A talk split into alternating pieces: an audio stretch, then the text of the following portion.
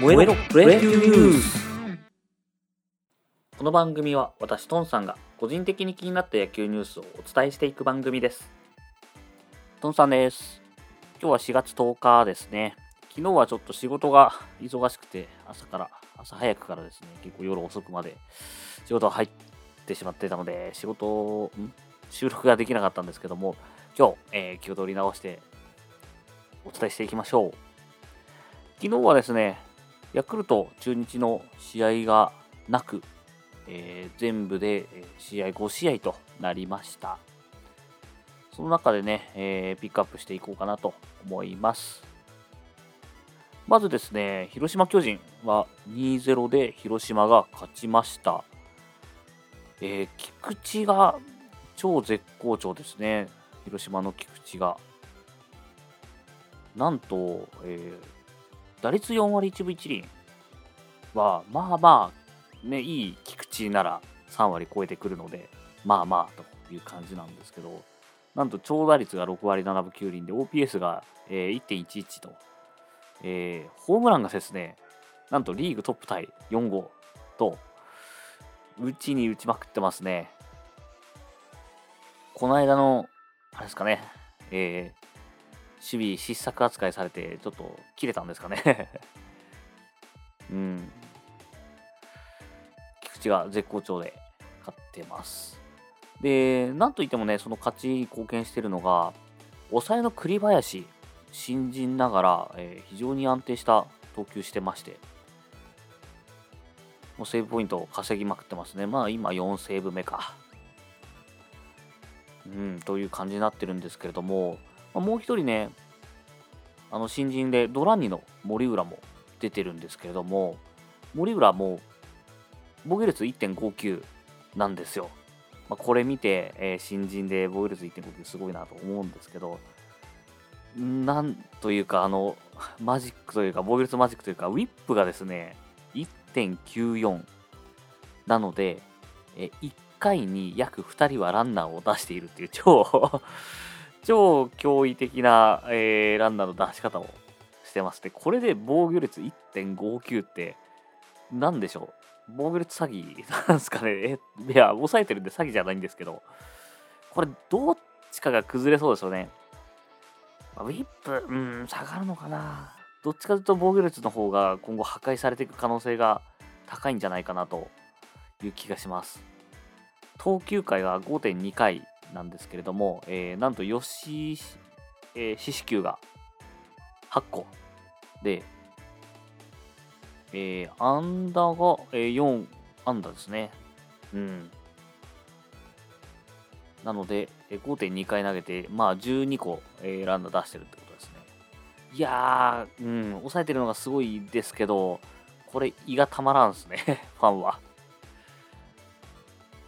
今後どうなっていくのか、まあ、森浦投手の、えー、今後の成績にも要注目ですね。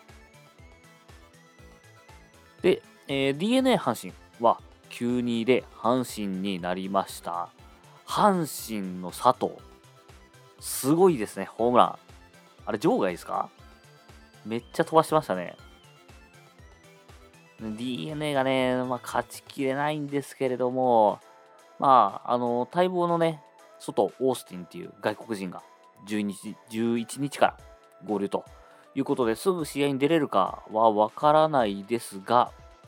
すぐにでも出てほしいところでしょ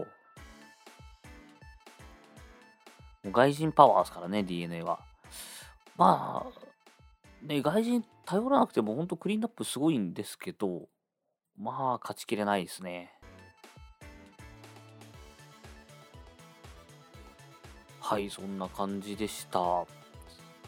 でパ・リーグの方、見ていきましょうか。パ・リーグはですね、楽天ソフトバンクは引き分けです。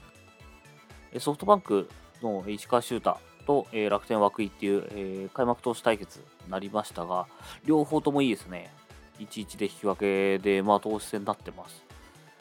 まあ、なんといっても楽天涌井、まあ、正直ですね、僕、去年、ちょっと確変なのかなと。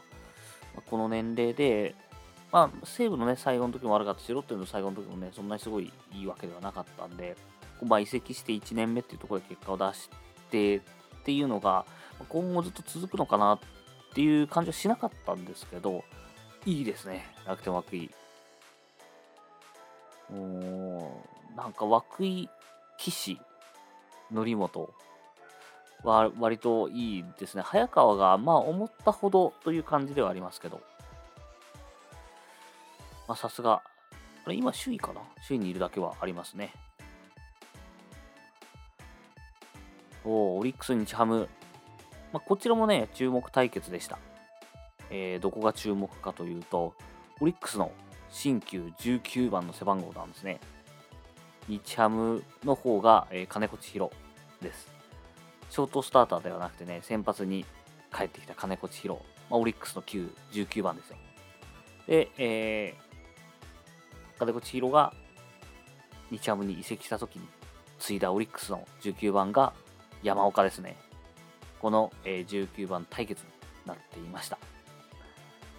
でね、えー、お互いいいピッチングしてたんですよ。で、まあ、山岡が、あそれでも負け投手、負け投手にはなってないな。えー、山岡が0失点で、えー、金子千尋が1失点だったのか。まあ、このままいけば勝ちがつくというところで平野が打たれてしまったんですね。まあ、うん、そこ消されたのもあれですけど、ちょっとね、オリックスやっぱ守備も含めて良くないですよね。あの、若手が出てるんで、しょうがないんですよ。まだ二十歳ぐらいかな。あの、セカンドショート、太田だったりとか、えー、紅林だったりとか、っていうところは出てるんですけれども、まあ、ちょっとポロポロポロポロしてしまうんですね。開幕戦でもそれで山本が負けてしまってたはずなので、ちょっとね、なんか、オリックスだなっていう、こんだけタレント揃ってるのに、ちょっと、ね、こういうことが起きてしまうのがオリックスだなっていうのと、あと、まあ、中島監督がね、それに対してちょっと、文句を言ってたんですけど、正直、まあ、それがった上で使ってるんじゃないのかなと、まあ、あの、若いんで。まあ、そこをね、ちょっと文句を言ってしまうと、うん、どうなんだろうという感じですが、まあ、内野の要ですからね、セカンドショート、ちょっとポロポロしちゃうと、厳しいなと。で、あとは西武、ロッテですね。こちらは西武がですね、なんと、愛斗選手、初ホームランですよ。今季ではなくて、愛斗選手自体がえー、初ホームランなんですけど、えー、なんとですね、この試合で初ホームランと2号も打ってしまいまして、西武の勝ちと、7対4ですね、勝ちになってます。で、対するロッテもですね、山口選手は初ホームラン打ってました。オープン戦でね、ずっと4番に座っていて、で、えー、今何番だ？今、安田が4番に入ってるんで、5番ですね。昨日は5番に入って、えー、ホームラン打ちました。が、まあ、やっぱりちょっと相手の2本には勝てなかったということですね。で、1軍に西武の方はですね、上がってきたばっかりの戸亀投手が中継ぎで登板して勝ち年と。まあ、若手がね、野手多いんで、まあ、こういう投手でベテランが上がってきて、きっちり締めてくれると、まあ、ちゃんと噛み合ってるなという感じがしますね。で、西武ですね、その、まあ、野手若手が多いって話をしましたけど、今季ですね、初ホームランがもう5人出てるんですね。えっ、ー、と、誰だったかな？えー、ブランドン、若林、渡辺の、え、昨年ドラフト組ですね。と、あと、ウー・ネンティンと、えー、昨日ホームラン打った愛斗選手。で、これで5人。まあ、去年ね、ドラフトで入ってきた人がもう3人ホームラン打ってる。まあ、すごい、まあ、野手にね、ちょっと偏ったドラフトだったんで、まあ、楽しみであったんですけど、ちゃんと結果を出してるという感じなんですが、まあ、逆に言うと、それだけ、怪我人の離脱が出てるんですよね。山川、栗山、殿崎、で、殿崎の代わりにセカンドに入っていた山野辺も昨日昨日じゃないか今日、え、離脱ということになってしまいましたえっ、ー、とですね山野辺はその昨日しあの怪我したとかいうわけではなくて6日の日に、え、ヘッドスライディングしたところで親指の痛みが引かずに離脱と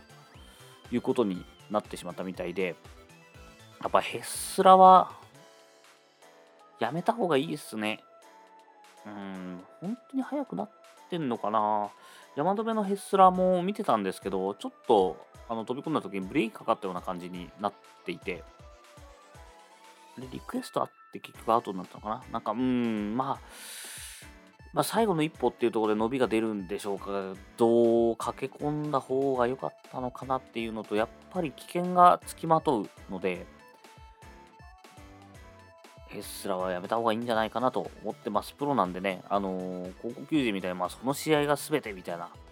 感じ、高校球児もやめた方がいいかもしれないですけど、えこの試合が全てっていうわけではなくて、ま、140試合ね、以上戦っていかなきゃいけないですし、で、離脱したらね、そこからやっぱレギュラー取られていったりしてしまうんで、山辺は本当、外崎が抜けてチャンスだったと思うんですよね。で、こういう形でまたちょっとね、そんなに大怪我じゃないんで、山辺自体は戻ってくると思いますし、外崎自体はね、あの逆に1ヶ月以上、もう2ヶ月とか、えあのー、離脱してしまうんで、山辺はまだまだチャンスありますけども、まあ、下手してね、これで、えっ、ー、と、骨が折れてたりとかしたら、本当に取り返しつかないなと思うんで、気をつけていってもらいたいなと思います。ただでさえ、怪我人多いんで、セーブは気をつけていきましょう。今日はね、そこに代わりに山田遥が、えー、セカンドに入るみたいです。はい。